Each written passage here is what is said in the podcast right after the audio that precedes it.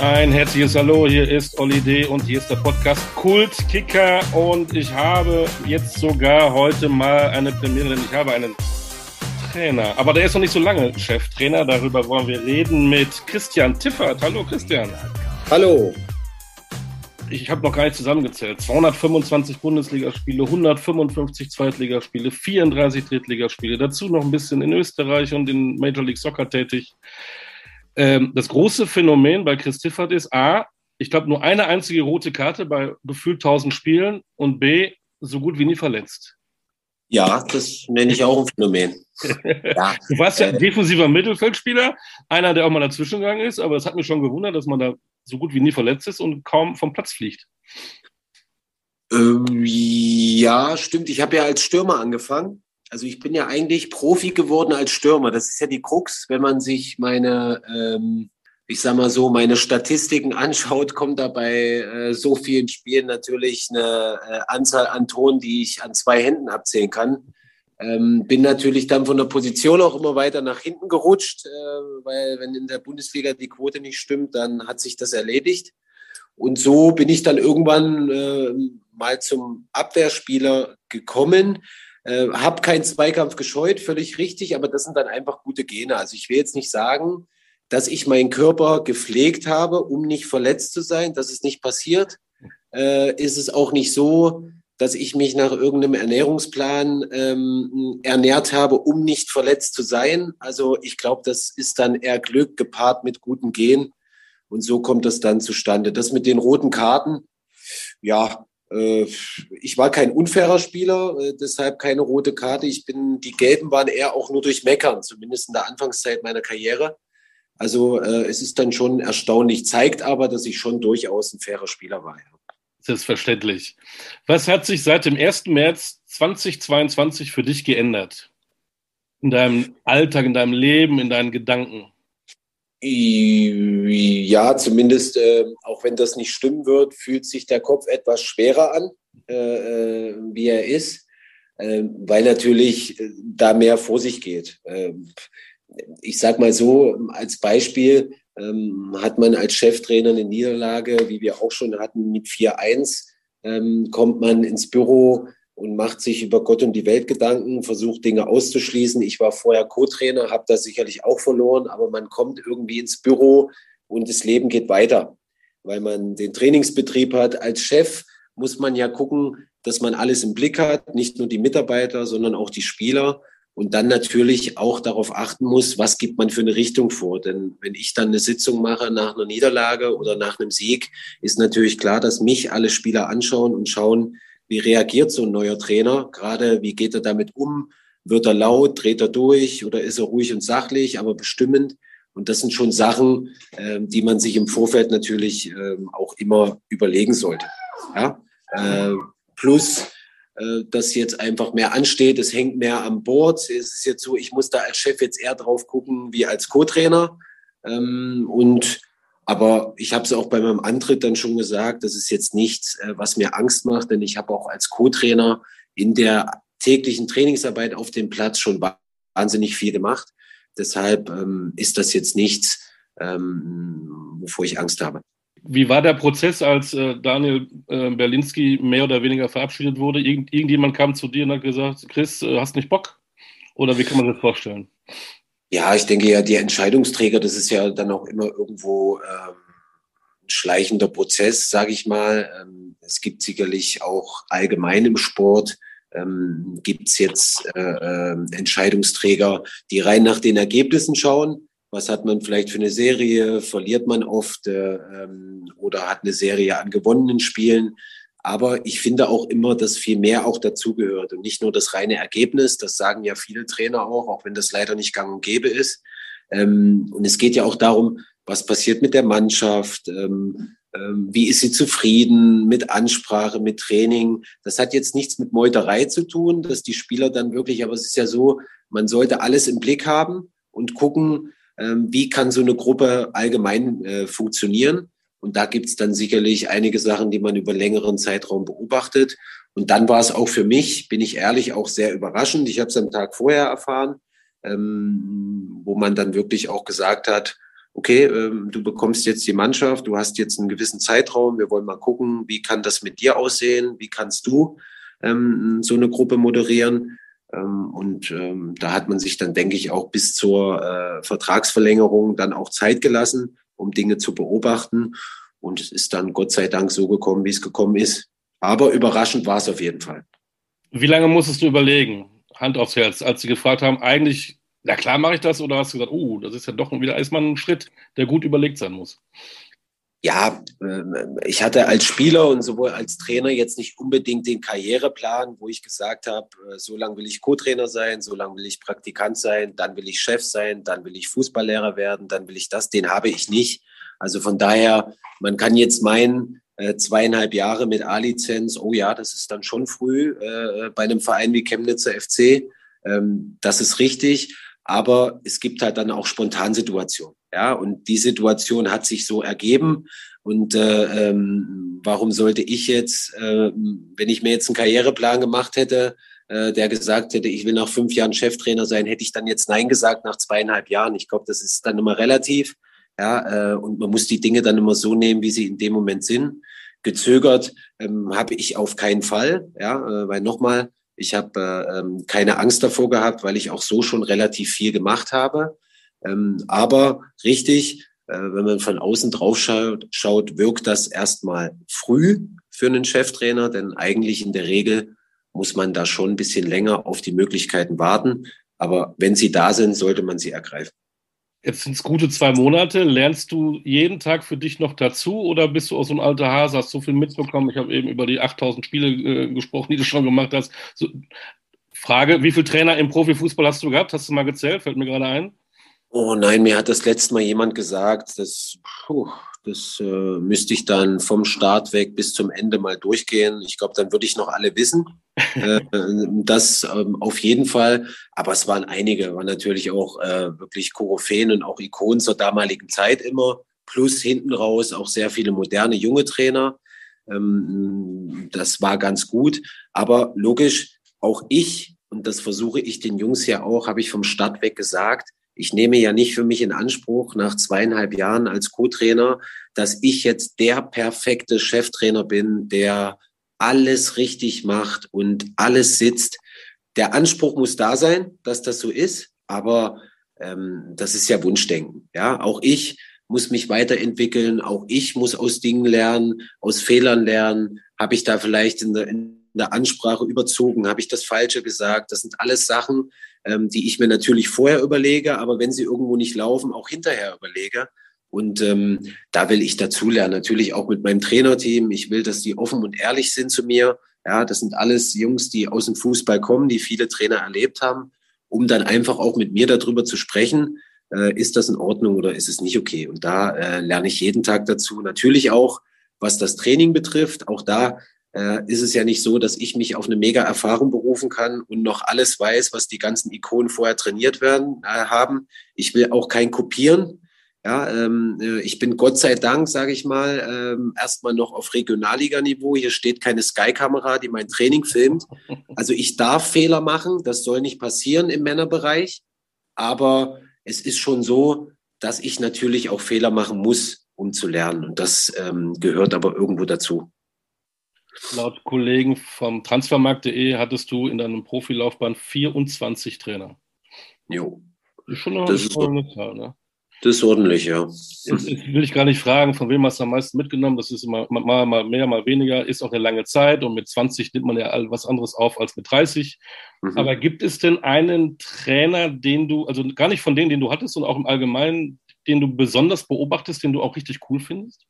Ich will jetzt gar nicht sagen unbedingt, äh, wie du richtig sagst, sind natürlich die Trainer, die am Ende der Karriere gekommen sind.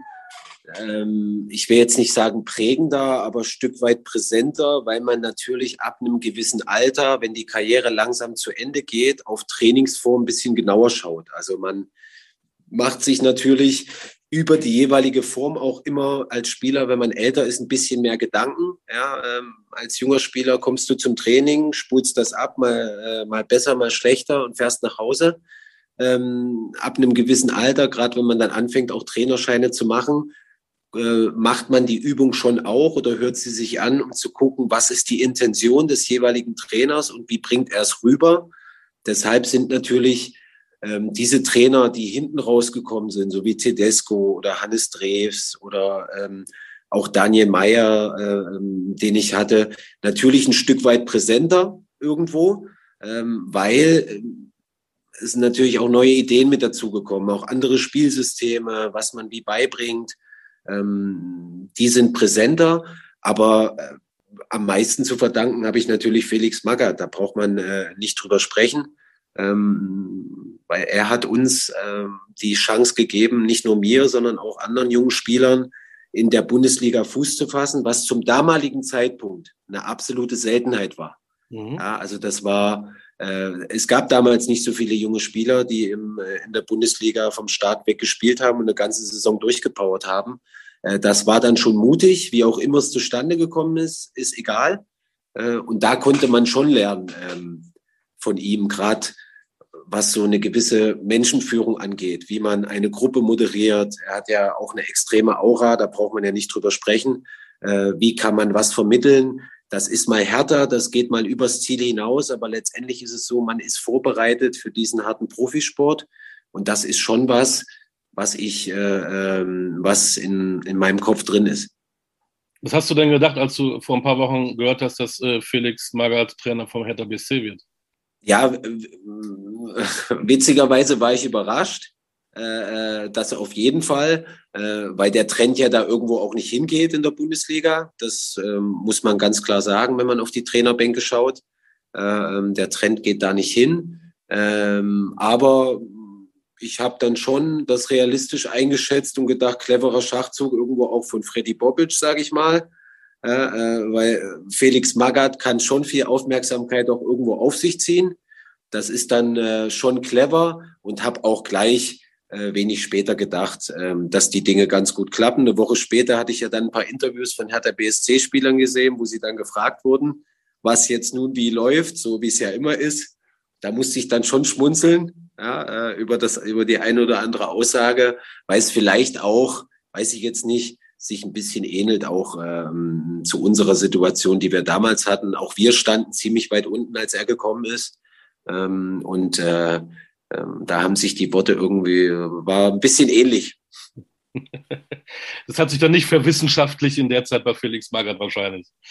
Nein, also auch das, da liegen ja jetzt dann schon 20 Jahre äh, zurück. Aber auch er, wenn ich ihm natürlich zuhöre, ist das immer noch ähnlich, wie äh, es damals war. Das ist dann schon äh, ganz nett.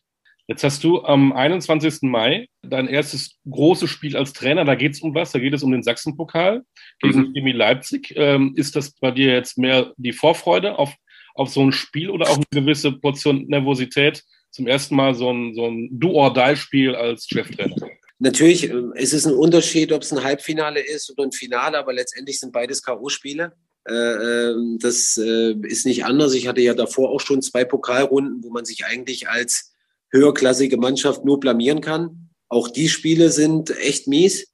Ähm, denn sonst wäre man nicht im Finale, wenn wir die verloren hätten. Also von daher, natürlich wird dann die Anspannung steigen, das ist doch ganz klar. Aber äh, es war vom Start weg irgendwo schon unser Ziel und sollte es auch sein, als Regionalligist den Landespokal zu gewinnen. Also mit dieser Zielstellung muss man irgendwo reingehen. Wenn man wirklich dort äh, in der Regionalliga spielt, das sollten alle Mannschaften irgendwo haben. Aber klar, wir brauchen ja nicht drüber diskutieren, dass der DFB-Pokal natürlich mittlerweile eine ganz andere Wertigkeit hat wie noch vor Jahren. Ähm, allein auch schon aus finanziellen Gründen. Wir haben relativ viele Pokalsiege geholt. Wir standen regelmäßig in Finalspielen, mal gewonnen, mal verloren. Ähm, haben eine sehr gute Auslosung, dass es ein Heimspiel ist, spielen gegen Gegner, der auch viele Fans mitbringt, der auch sehr, sehr gut ist. Ähm, und ähm, da müssen wir gucken, dass wir die Jungs natürlich in die Spur kriegen. Aber das wird nicht nur für mich ein Highlight, wo man vielleicht leicht nervös wird, sondern auch für die Spieler. Toi, toi, toi schon mal dafür. Ja, danke. Erinnerst du dich noch an deinen allerersten Trainer als, als, kleiner, als kleiner Chris? Wann hast du dort angefangen? Mit wie vielen Jahren? Ich glaube, dass ich schon mit fünf da irgendwo rumgelaufen bin, wow. äh, relativ früh, weil ich ja, ich komme ja aus einer Sportlerfamilie. Also ich bin ja ich will jetzt nicht sagen, übertrieben auf dem Sportplatz aufgewachsen, aber wenn man natürlich alles Fußballer hat, ob Opa oder Vater, die irgendwelche Mannschaften betreuen oder selber spielen, dann ist man als Kind natürlich dabei und läuft da auch mit und tritt mal gegen den Ball und äh, holt da mal einen Ball. Und, ähm, und dann konnten wir relativ früh auch in den Verein gehen.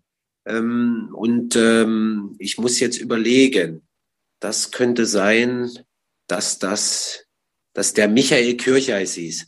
Das könnte gut sein, ja. Der, wo wir, der ein Trabi gefahren hat.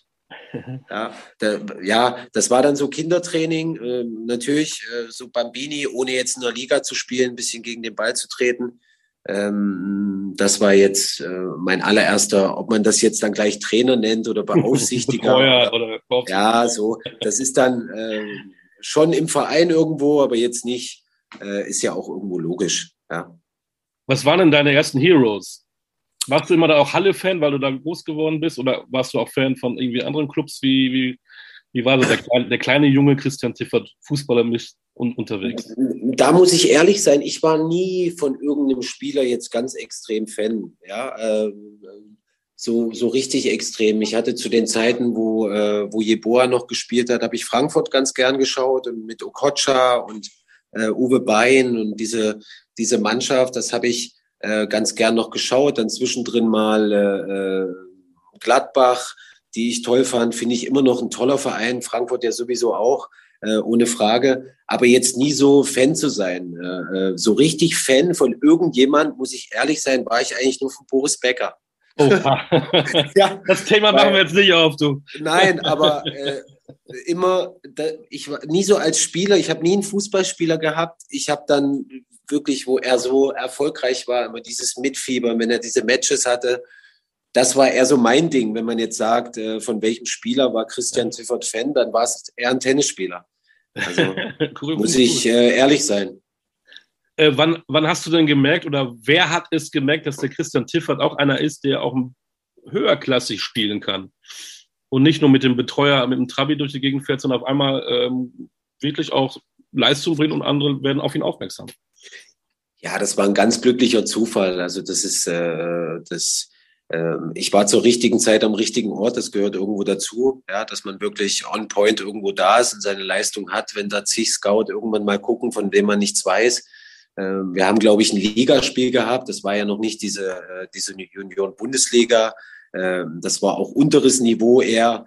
Ich war jetzt nie einer, der viele Tore geschossen hat. Und in diesem Spiel äh, waren zwei von einer Fußballschule, äh, äh, haben zugeschaut. Das war die Fußballschule von René Tretschok, der auch mal in, in Dortmund und bei Hertha gespielt hat.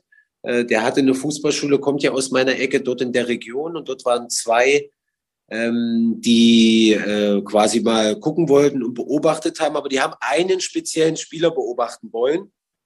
Und ich bin quasi mit aufgefallen, weil ich in dem Spiel ein paar Tore geschossen habe ähm, und sie haben mich dann danach gefragt, äh, ob ich quasi wie so ein Zubrot zu dem Spieler, den sie eigentlich haben wollten, einfach mit dazukommen möchte nach Berlin. Vielleicht, damit der Spieler sich wohlfühlt und damit er nicht so alleine ist in der Großstadt Berlin. Wir sind dann äh, zu Tennis Borussia gewechselt. Alle haben sich gefragt, ja, wieso? Also ich habe ja fünf Spiele besser gemacht wie er. Ich habe vielleicht mehr Talent. Ja, das mag sein. Aber äh, in dem Spiel bin ich halt aufgefallen, komischerweise. Ich wusste davon nichts.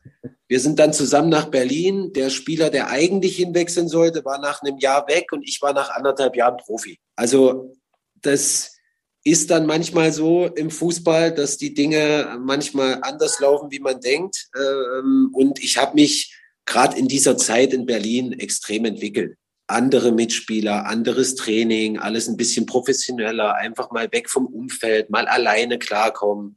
Und das ist eine Sache, ab da bin ich ähm, durch die Decke gegangen und gar nicht so vorher. Ja, klar, ja. ich war in Jugendnationalmannschaften mal dabei, äh, habe da meine Erfahrungen gemacht, aber jetzt nie so, dass man sagt, ich war der Top-Spieler aus der Jugend. Das ist nicht passiert, sondern das hat sich dann erst so entwickelt kann ich vorzustellen, wenn, wenn dieser Scout an dem Tag gar nicht da gewesen wäre. Wo, wo, wo wäre Christian Tiffert heute? Da würden wir vielleicht gar nicht miteinander reden. Ganz genau. Dann hätte es anders ausgesehen. Krass. Höchstwahrscheinlich, ja. Das war ja dieses, dieses, auch dieses, dieses Projekt Tennis Borussia. Ne? Da, da kam ja Winnie Schäfer äh, als, als Trainer. Genau. Da waren ja, ich habe mal geguckt, da waren ja Granaten. Brinkmann, Copado, Uwe Rösler, Kiriakov, Schiric. Ja.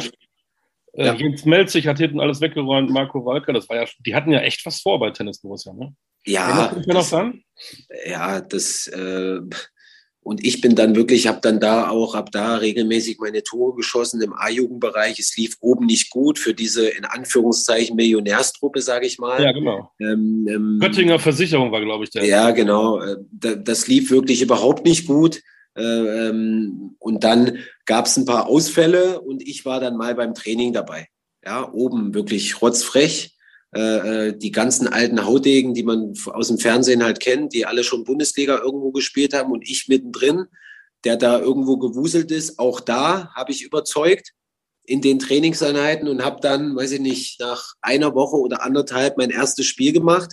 Äh, bin dann reingekommen. Ich glaube, es stand 1-1. Ich mache den Treffer zur Führung. Wir gewinnen das Spiel.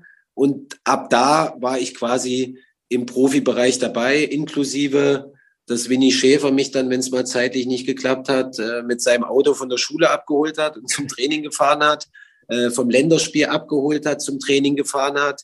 Äh, ja, ab da ging es dann irgendwo durch die Decke, weil irgendwie das hat dann diese Mannschaft gebraucht, bei all diesen alten Hasen irgendwo ein bisschen jugendlichen Leichtsinn und eine Unbeschwertheit. wir haben ja auch gegen Abstieg gekämpft, haben dann die Klasse gehalten und äh, dann kam es ja, äh, so wie es dann jeder weiß, äh, Insolvenz. Ja. Ähm, und äh, konnte mich ja dann äh, neu orientieren. Warst du da noch Stürmer bei TB? Ja, da war ich ähm, noch Stürmer ähm, und äh, wie gesagt, wollte ja dann ähm, dort eigentlich äh, beginnen, so langsam in den Profibereich reinzuschnuppern, habe mich bewusst dafür entschieden, bei Tennis Borussia zu bleiben, eigentlich in der zweiten Liga ähm, weil ich, Berlin hat mir gefallen, es war auch nicht weit von zu Hause weg. Äh, man konnte das mit dem Zug alles ganz entspannt machen. Äh, plus natürlich, dass man da auch irgendwo auf mich gesetzt hat, auch für die Zukunft. Habe ja bewusst da meinen Vertrag unterschrieben, trotz aller anderen Angebote. Und ähm, ja, dann ist es so gekommen, dass ich dann als Stürmer ja zum VfB Stuttgart gewechselt bin, weil das war eigentlich der Verein, der am, der am ehesten noch um mich gekämpft hat, auch während ja. meiner Tennis-Borussia-Zeit. Und dann war es für mich klar, dass es dann irgendwo in die Richtung geht. Da warst du sechs Jahre. Wer hat dich denn da jetzt umgepolt zu einem defensiven Mittelfeldspieler? Ja, ich war ja am Anfang noch, Ralf Rangnick hat mich ja dann geholt, damals äh, bei Stuttgart, auch wirklich total nett, kann mich da auch noch erinnern. Der ist mit mir in die Schulen gefahren und hat da gesprochen mit den Lehrern und wie man das machen kann und sich richtig um mich bemüht, also wirklich ähm, ähm, ganz extrem. Und ähm, ja, äh, wie ich vorhin gesagt habe, wenn dann im Profibereich trotz allem Läuferischen, was man als junger Spieler noch eher hat oder nicht, eben die Quote nicht stimmt, ja, äh, dann hat sich's irgendwo erledigt als Stürmer. Ja, dann ist man Stürmer Nummer fünf oder sechs, ist mal irgendwo dabei. Äh, und wir hatten ja auch ein gutes Regionalliga-Team. Ja, das war ja damals die dritte Liga, ja. ähm, wo ich dann regelmäßig gespielt habe. Klar, auch immer wieder im Profibereich trainiert. Und ähm, es ist, glaube ich, dann gekommen. Ich weiß nicht, wer mich da zuerst eingesetzt hat. Ich glaube, das war Felix Magath dann, wo man dann wirklich äh, wo ich eher über die Außenbahn dann gekommen bin, rechts oder links außen. Und äh, ab da war das Stürmerthema keins mehr. Schade. Das war die Zeit der jungen Willen, wie man immer so sagt beim VfB, mit Kurani Hildebrand, Alexander Klepp, Hinkel. Und alte Leute waren dabei wie Soldo. Äh, war das dann, heute würde man sagen, Gruppenbildung, die, die jungen Wilden, die auch äh, privat losgezogen sind? Oder war das eigentlich auch der, das Geheimnis des Erfolges, dass da eine Gruppe war, die einfach funktionierte, die Bock hatte auf Fußball. Ja, in dem Jahr war es schon so, denn wir waren alle irgendwo ähnlich. Klar, wir hatten so äh, drei, vier Väter, sage ich mal, äh, die es irgendwo zusammengehalten haben und wir natürlich mit ähnlichen Interessen. Ist ja logisch. Viele haben sich schon über längere Jahre gekannt, weil sie halt wirklich auch in Jugendmannschaften dort auch zusammen gespielt haben. Ja. Ähm, und dann ist es natürlich klar, wenn man dann so ein Mannschaftsgefüge hat, wo viele auch irgendwo ähnlich sind von den Interessen, ähm, dass da sehr viel auch außerhalb des Platzes ähm, funktioniert hat. Ähm, ja, äh, plus, dass wir die mit die wichtigsten waren, waren halt eben die Väter, von denen man sich extrem viel auch abschauen konnte. Ja, die waren sicherlich nicht immer einfach zu uns, auch hart, auch in ihren Aussagen, aber so kleine Kniffel, die man einfach zum Profi-Sein, äh, die dazugehören, ähm, wo sie da so eine, so eine Mischung aus Spieler und Trainer übernommen haben, um uns da wirklich zu begleiten. Äh, und das war, finde ich, man hat einfach zu diesen Spielern aufgeschaut. Das war ähm, ein ganz anderes Gefühl. Ähm, dieses Vorbildsein der älteren Spielern und dann auch diese jungen Spieler, die sich das auch annehmen, ohne aufmüpfig zu sein, die aber diese jugendliche Frische reinbringen. Also das war schon eine sehr, eine sehr homogene Truppe. Gerade dann auch, äh, wie gesagt, mit Felix Magath, der extrem hart trainiert hat zu dem Zeitpunkt, wirklich extrem hart. Und dann entsteht ja auch in so einer Mannschaft was, ja, dass man darüber spricht und sich austauscht. Boah, wie geht's denn dir und wie geht's mir? Und, und dann dieses Gemeinschaftsgefüge, wo man dann die Mannschaft so zusammen hat und der Trainer steht da, äh, ähm, aber man funktioniert trotzdem zusammen. Und das war wirklich, das waren tolle Jahre, zumindest äh, dann am Anfang. Haben dann die jungen Wilden auch mal so äh, weg vom Trainingsplatz auch mal, mal ein bisschen zusammen Scheiße gebaut? Ja, selbstverständlich. Äh, das auf jeden Fall. Und der Vorteil war ja von uns damals, deshalb beneide ich die jungen Spieler jetzt nicht. Äh, äh, es gab kein Insta, es gab kein Facebook. Es wurde nicht ständig mit dem Handy und der Videokamera rumgelaufen, um irgendwas aufzunehmen. Das hat es bei uns alles nicht gegeben.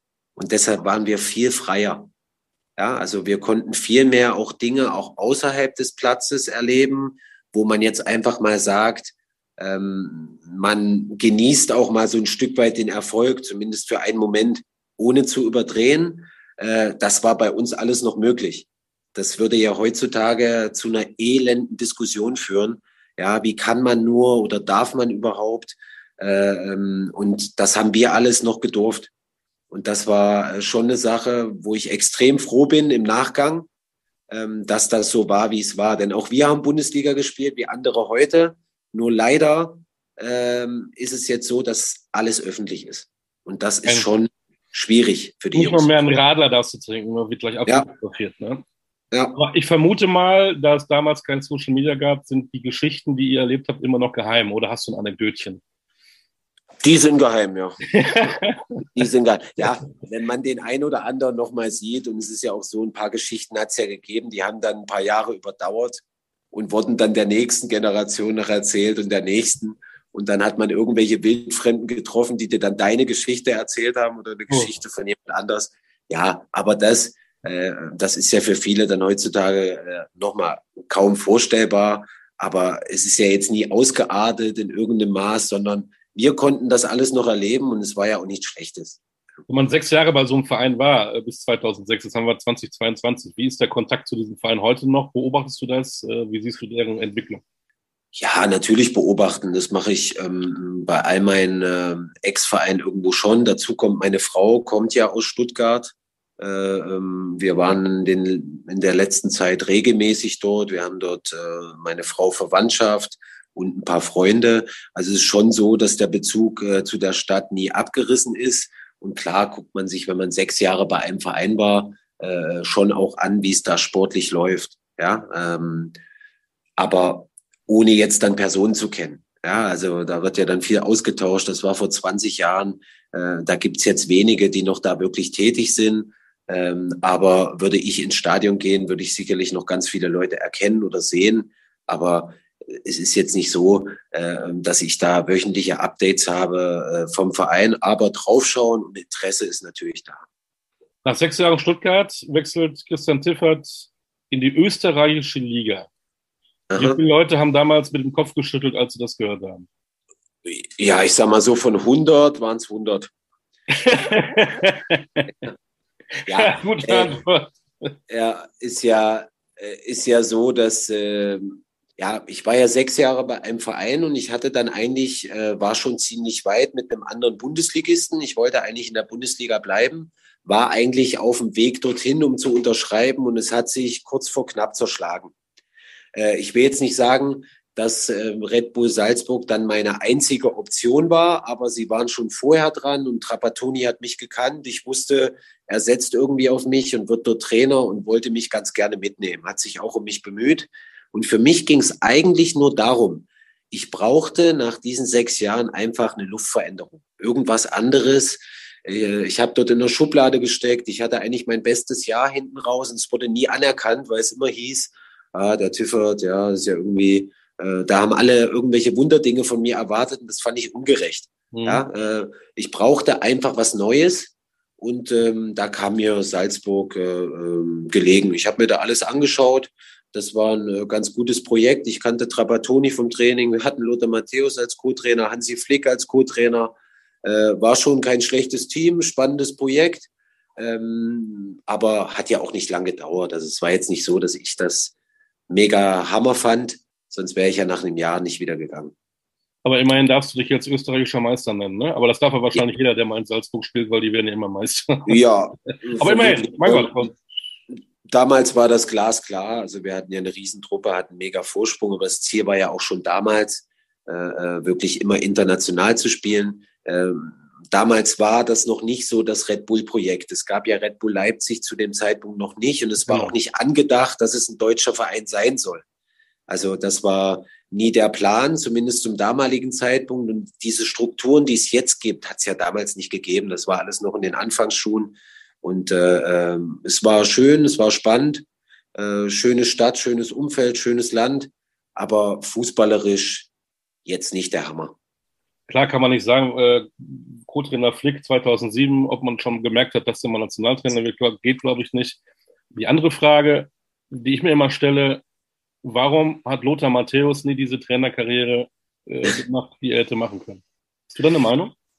Ja, was heißt eine Meinung? Ähm, du hast ihn erlebt, du hast ihn eine Saison erlebt, ja. der auch was vermitteln kann, oder? Ja, auf nicht. jeden Fall, weil es natürlich, ähm, da hilft natürlich schon das Spieler sein. Also das hilft beim Vermittlung und wie dich ein Spieler anschaut natürlich schon extrem. Ja, wenn er weiß, auf was du dich berufen kannst oder wovon du erzählst. Natürlich hilft das. Das ist, steht mal völlig außer Frage. Was nicht heißt, dass andere, die es nicht erlebt haben, nicht auch gute Trainer sein können. Das heißt das nicht. Aber ich glaube, dass es Ex-Spieler, die einen extrem großen Namen haben, ja, die wirklich Weltstars waren als Spieler, sehr schwer haben mhm. im Trainerbereich. Sie werden, glaube ich, ganz anders beäugt wie jetzt ein Trainer vielleicht, der das eben nicht hat, weil man Wunderdinge erwartet. Aber wieso erwartet man die? Woher soll, auch wenn Lothar Matthäus Jahrhundertspieler war, wie kann man annehmen, dass dieser sofort ein guter Trainer ist? Das ist mhm. unmöglich, weil das ist ein ganz anderer Beruf. Das ist was ganz anderes.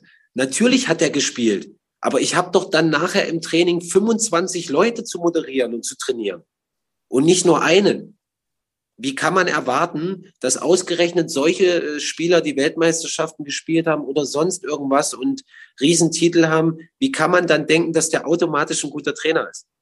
Das ist nicht möglich. Und da geht's dann wieder nur ums Lernen und den Lernprozess. Auch die müssen ja lernen. Das gehört ja genauso dazu.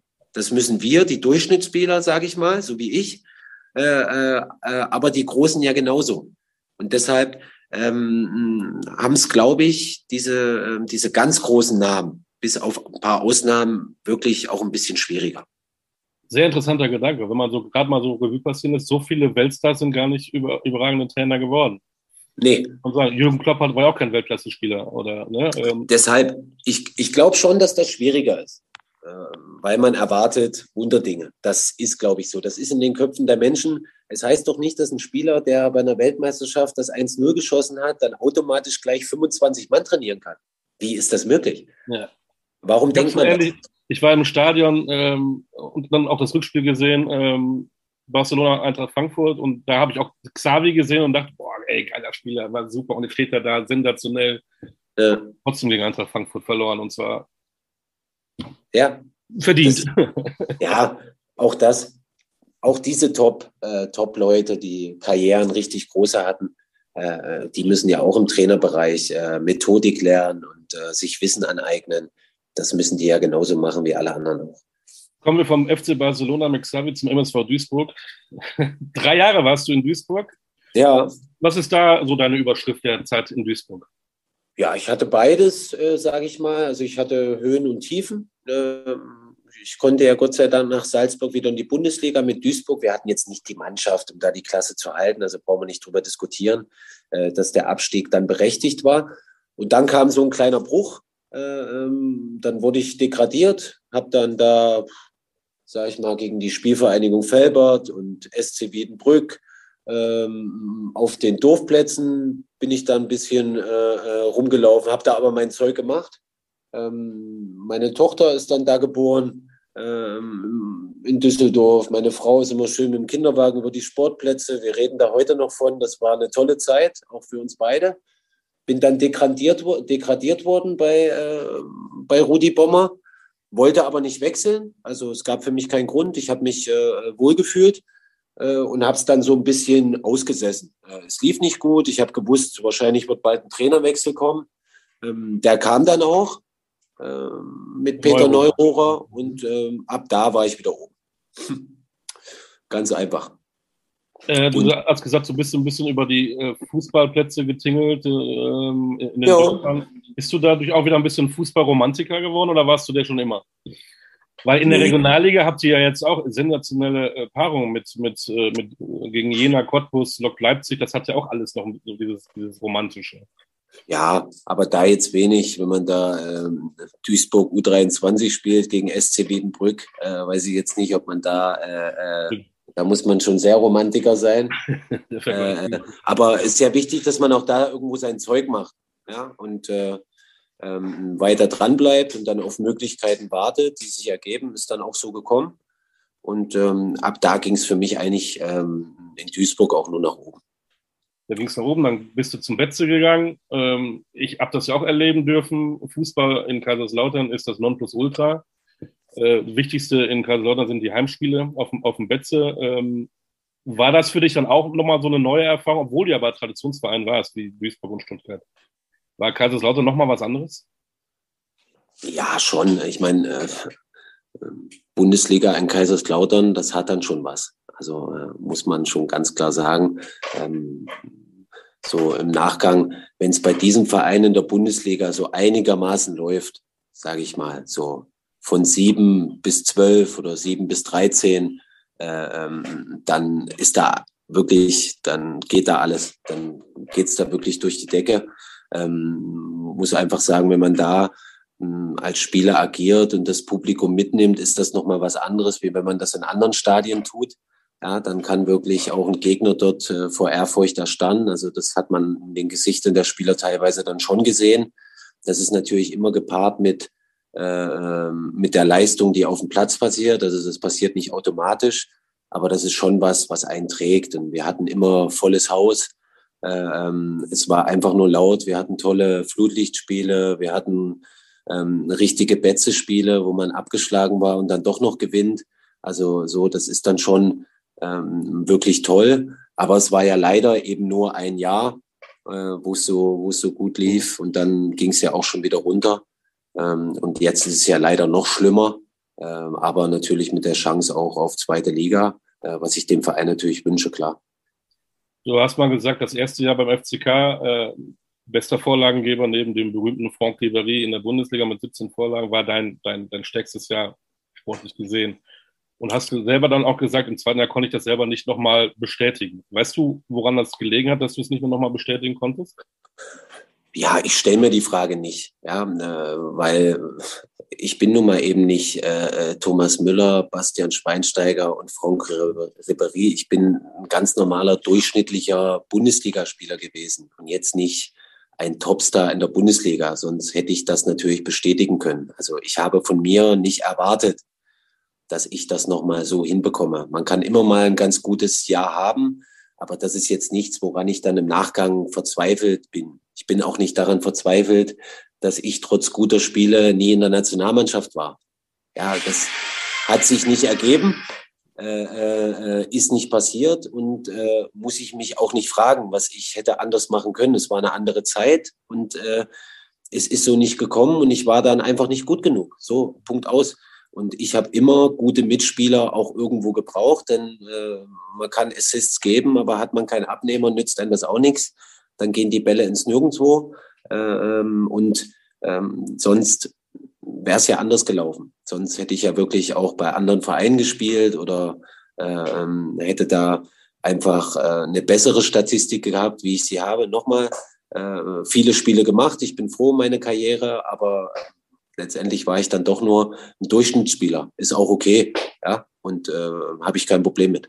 Du hast sowieso so, eine spannende Vita. Äh, du hast eben gesagt, 100 Leute haben äh, mit dem Kopf geschüttelt von 100, als du nach Österreich gegangen bist. Wie viel von 100 haben mit den Kopf geschüttelt, als du gesagt hast, ich gehe nach Seattle in die Major League Soccer? Ja, das könnte, könnte ähnlich sein. Äh, wie ja. war das fußballerisch für dich da? Ich habe mal in den Kader geguckt, äh, den, den ich noch kannte, war, glaube ich, der Torwart, Casey Keller. Der, war der nicht auch sogar mal in Deutschland? Weiß ich gar nicht. Und ja, der Der österreichische Torwart, den Namen kann ich nicht aussprechen, ähm, aber sonst kannte ich eigentlich irgendwie keinen. Wie war das fußballerisch für dich da? Ja, ich ja auch nicht. Das war ja noch in den Anfangsschulen. Also zur damaligen Zeit sind eine, war ja Thorsten Frings war ja, glaube ich, da, und Arne Friedrich. Ja. Ähm, Basti Schweinsteiger ist ja erst später dorthin gewechselt. Ähm, wir waren die, die am Anfang da gespielt haben. Ich war 30 dann bei Kaiserslautern. Ähm, ich habe mir gedacht, ja, wieso nicht? Machst du einfach mal was anderes. Ähm, bin dorthin geflogen, habe mir alles angeschaut, habe es für gut befunden und bin dann einfach rüber als Abenteuer. Das einfach mal versuchen. Äh, ich will jetzt nicht sagen, ich habe da mit meiner Karriere abgeschlossen. Das nicht. Aber ähm, es war einfach an der Zeit, um einfach mal so als Familie ein bisschen auch was anderes zu machen. Ja, wir waren auch mit beiden Kindern drüben, auch mit meiner Frau. Äh, ich hatte schon ein paar Spiele auf der Uhr in der Bundesliga, habe jetzt nicht gewusst, äh, ähm, ob da jetzt noch ähm, 20 oder 50 äh, Zweitligaspiele dazukommen, war mir jetzt relativ egal, sage ich mal, weil nützt mir ja auch nichts. Ähm, und ähm, so haben wir dann einfach so wir das Abenteuer angegangen. Fußballerisch war es okay, sage ich mal. Mhm. Ähm, für Offensivspieler gibt man dort Geld aus, ja, da will man Spektakel sehen. Defensive wird eher vernachlässigt. Also es gab ziemliche, ziemlich hohe Ergebnisse, sag ich mal. Äh, aber man hat ja diesen südamerikanischen Einfluss. Also es ist schon technisch ganz gut, ähm, was sie da anbieten. Aber ähm, so, ja, Abenteuer. Ich habe mich dadurch jetzt nicht fußballerisch weiterentwickelt, sag ich mal. Aber vielleicht, äh, was Sport angeht, äh, ein Sportland, hast du mal NBA, Baseball, MLB oder NHL mal verfolgt? Hast du da was gesehen? Ja, schon. Wir waren ja öfter. Das läuft ja dort alles ein bisschen lockerer ab. Wenn wir so die Städte bereist haben, hat man ja meistens immer ein paar Tage Zeit, auch wegen den Zeitunterschieden. Ähm, und dann kann man als Truppe da äh, durchaus mal die Städte unsicher machen. Und da waren wir häufiger beim Baseball. Wir haben uns dann zum Essen getroffen und haben so ein bisschen die Zeit miteinander verbracht. Das ist da alles ein bisschen lockerer wie hier. Zumindest war es damals so. Ähm, und das muss ich sagen, ist dann auch das Schöne, weil die Leistung bringt die Spieler trotzdem.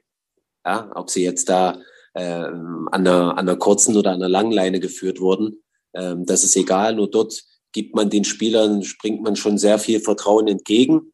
Und ähm, das zahlen die Spieler dort auch zurück. Und das ist auch okay. Von Seattle nach Bochum ähm, ein Jahr. Ich habe mal geguckt, 15. seid ihr damals geworden in der zweiten ja. Liga. Das war wirklich kurz davor, in die dritte Liga zu gehen mit dem VfL Bochum, die unabstreitbar. Die zehn Jahre, keine zehn Jahre später, einen so dermaßen Aufwind haben. Ähm, was ist da passiert? Ja, ich weiß es nicht genau. Das ist ähm, zur damaligen Zeit äh, war Bochum, muss man ganz ehrlich sagen, als ich da auch gespielt habe, einfach ein Zweitligist. Und ich hatte immer das Gefühl, dass man sich so nicht sieht in Bochum. Mhm. Das, äh, wir waren 15. Ja, das ist nicht gut, keine Frage. Äh, gegen Abstieg zu spielen in der zweiten Liga als VfL Bochum, kein Thema. Aber ähm, ich habe immer das Gefühl gehabt, ähm, dass obwohl man dreimal äh, knapp dem Abstieg entronnen ist in Liga 2, man immer noch dachte, im nächsten Jahr steigt man auf, dann steigt man nochmal auf, oh ja, da steigt man auf. Äh, wir waren einfach eine graue Maus in Liga 2. Mhm. Punkt aus Ende. Äh, das muss man akzeptieren. Und ähm, der Eindruck ist aber dort nicht entstanden. Ja, also man hatte das nicht als Spieler das Gefühl. So, und da war man sich da uneinig. Fans, Mannschaft, Umfeld. Man wollte mehr, als man eigentlich konnte. Ähm, aber klar, der Standort gibt es natürlich her, auch von den ganzen äh, Jahren, wenn man die zurückgeht. Bochum äh, hat lange Jahre in der ersten Liga gespielt, gehört da auch irgendwo dazu. Aber es brauchte die Zeit. Ja, ähm, und jetzt haben sie einen guten Trainer, haben eine gute Mannschaft, äh, sind sich da einig, was wie in welche Richtung geht. Und das sieht man jetzt auch natürlich an den Spielen und am, Erfolg. Anderes Beispiel Aue. Bei den einen ist Erfolg in Bochum. Aue bist du auch noch gewesen, auch noch relativ lang, vier Jahre, die jetzt abgestiegen sind. Ähm, fehlt da so eine Führungskraft wie Christian Tiffert? Ist das ein Grund, warum das bergab ging? Weil es war ja auch ein etablierter Zweitligist, definitiv. Und das tut bestimmt weh, wenn so ein Club auf einmal in die dritte Liga muss. Ja, so muss man es ja sehen. Also viele belächeln das immer, aber geht man mal die Jahre zurück, ist ja Aue nicht ein zufälliger Zweitligist. Genau. Also die sind ja jahrelang, haben ja eigentlich mit, sage ich mal, zum Inventar gehört. Ähm, einmal sind sie ja abgestiegen, das ist gar nicht so lang her. Da war es Gott sei Dank so, wo ich auch da war, wir sind dann gleich wieder hoch. Ähm, ich sehe da jetzt ehrlich gesagt äh, ein bisschen skeptisch, dass das passiert. Ähm, das waren sicherlich glückliche Umstände damals. Aber ob das jetzt an der falschen Führungskraft liegt oder an anderen Umständen, das würde ich mir nie anbasen. Dazu habe ich viel zu wenig Einblick, auch wenn ich da mal ähm, gespielt habe. Hm, aber dass es für Aue gegen den Abstieg geht, ja jedes Jahr irgendwo in Liga 2, ist ja klar. Äh, wir sind ein paar Mal vorbei geschrammt, kurz vor knapp. Und irgendwann reicht es dann halt auch nicht mehr. Ja, und ähm, so ist es jetzt gekommen, aber es war natürlich äh, eine Horrorsaison, ja, wo ähm, nahezu gar nichts gelaufen ist ähm, von den Ergebnissen, von unglücklichen Niederlagen, ja, äh, von guten Spielen dann doch verloren. Ja, das sind so Sachen, ähm, das steckst du da nicht weg. Und äh, deshalb aber auch das, das ist natürlich bitter, ja, ähm, auch für die Region nochmal, wenn man das selbst gespielt hat und weiß, was da möglich sein kann in Liga 2, dann ist das schon hart, klar. Zum Schluss hätte ich noch gerne von dir eine Einschätzung, was den Ostfußball angeht. Äh, Aue ist abgestiegen, Dresden äh, Relegation gegen den FCK, möglicherweise auch drunter. Magdeburg kommt hoch, Gott sei Dank. Ähm, trotzdem, so eine Renaissance des Ostfußballs ist irgendwie nicht zu erkennen. Du bist bei einem Verein. Ähm, habt ihr Probleme im Nachwuchs? Kommen die Jungs trotzdem? Sind die ehrgeizig? Ist es eine andere Generation wie früher? Oder, oder gibt es dieses Thema eigentlich gar nicht, was wir immer sagen? Ähm, der Ostfußball ist schwächer als der Westfußball. Das war schon immer so und das wird auch immer so bleiben. Ja, ne, ab wann hat dann der Ostfußball in den jetzigen Bundesliga-Sphären denn eingegriffen? Also genau. das ist ja, es herrscht ja dann, was Bundesliga und zweite Liga betrifft, ähm, ähm, du kannst dich ja auf was ganz anderes berufen, auf ganz andere Strukturen. Wir können ja jetzt einen Verein wie Rostock, die mal in der ersten Liga gespielt haben oder so, jetzt nicht vergleichen äh, mit Vereinen wie Gladbach oder Eintracht Frankfurt. Ja, das ist ja äh, nahezu unmöglich. Trotzdem ist es ja nicht schlecht, was hier passiert. Ja, es kann durchaus sein. Äh, wir haben ja jetzt, wie auch immer das zustande kommt, wir haben ja Red Bull Leipzig als Standort, die zu den Top-Vereinen gehören in Deutschland, ohne Frage, wie auch immer das zustande gekommen ist, ist doch auch egal. Ja. Äh, aber es ist nun mal so, wie es ist. Äh, und dann ist es ja so, dass wir, wir waren auch schon mal schlechter aufgestellt.